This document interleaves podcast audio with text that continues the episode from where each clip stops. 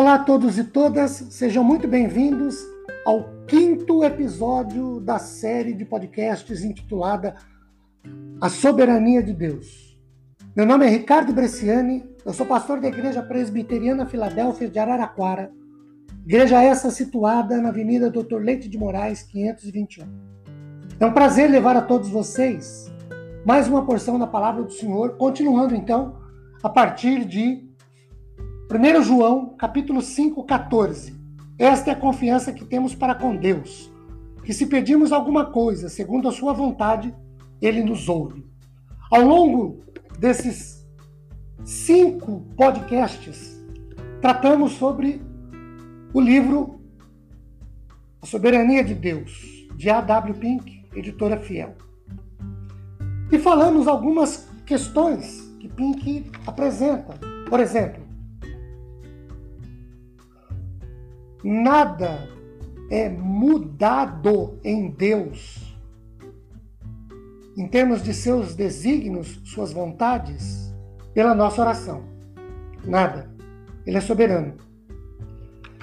Talvez você possa se perguntar mais ou menos assim: se Deus predestinou tudo o que sucede, regula todos os acontecimentos, a oração não é um exercício inútil, sem valor algum?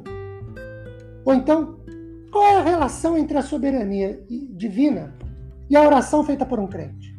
Pink responde essas perguntas com duas afirmações. Primeiro, a oração não tem a finalidade de alterar os desígnios de Deus e nem pode movê-lo. Também não pode mover Deus a formular um novo propósito ou a reformular um que já tem, tenha dado.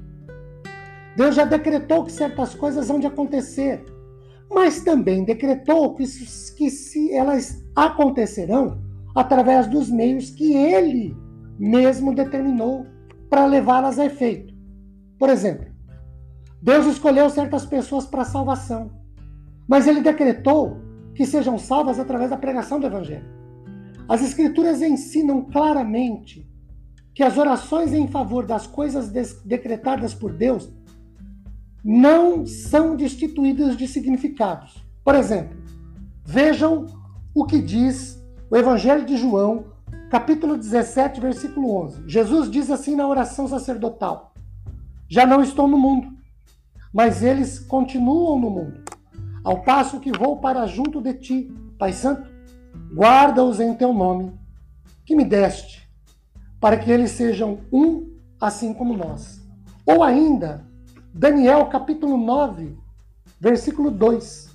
No primeiro ano do reinado de Dario, eu, Daniel, entendi pelos livros que o número de anos de que falara o Senhor ao profeta Jeremias haviam de durar as assolações de Jerusalém era de 70 anos. Verso 3: Voltei o rosto ao Senhor Deus para buscar com oração, súplicas, com jejum, com pano de saco e cinza. Essa oração de Daniel não alterou os 70 anos. E ainda para consubstanciar essa afirmação de que a oração não tem finalidade de alterar o desígnio de Deus e nem de fazê-lo formular novos propósitos ou reformular os que ele já fez, Jeremias 15, verso 1. Disse, porém, o Senhor: ainda que Moisés e Samuel se pusessem diante de mim, meu coração não se inclinaria para este povo. Lança-os de diante de mim e saiam.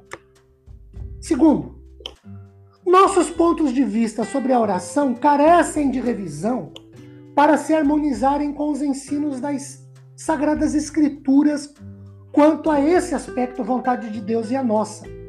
Parece que a ideia que atualmente prevalece entre nós é a seguinte: apresento-me a Deus para pedir algo que quero e passo a ter a certeza de que Ele me dará aquilo que lhe pedi.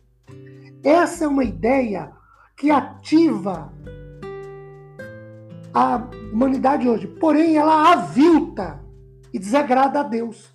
As crenças populares reduzem a Deus à função de servo, nosso servo, cumprindo nossas ordens, executando nossa vontade, atendendo nossos desejos, porque decretamos, determinamos e ordenamos. Não! Orar é vir a Deus contando-lhe a nossa necessidade, entregando-lhe os nossos caminhos, deixando-o agir conforme melhor lhe aprouver. Isso torna nossa oração sujeita a ele, ao invés de, como no caso que falamos instantes atrás, procurar que a vontade dele se sujeite à nossa.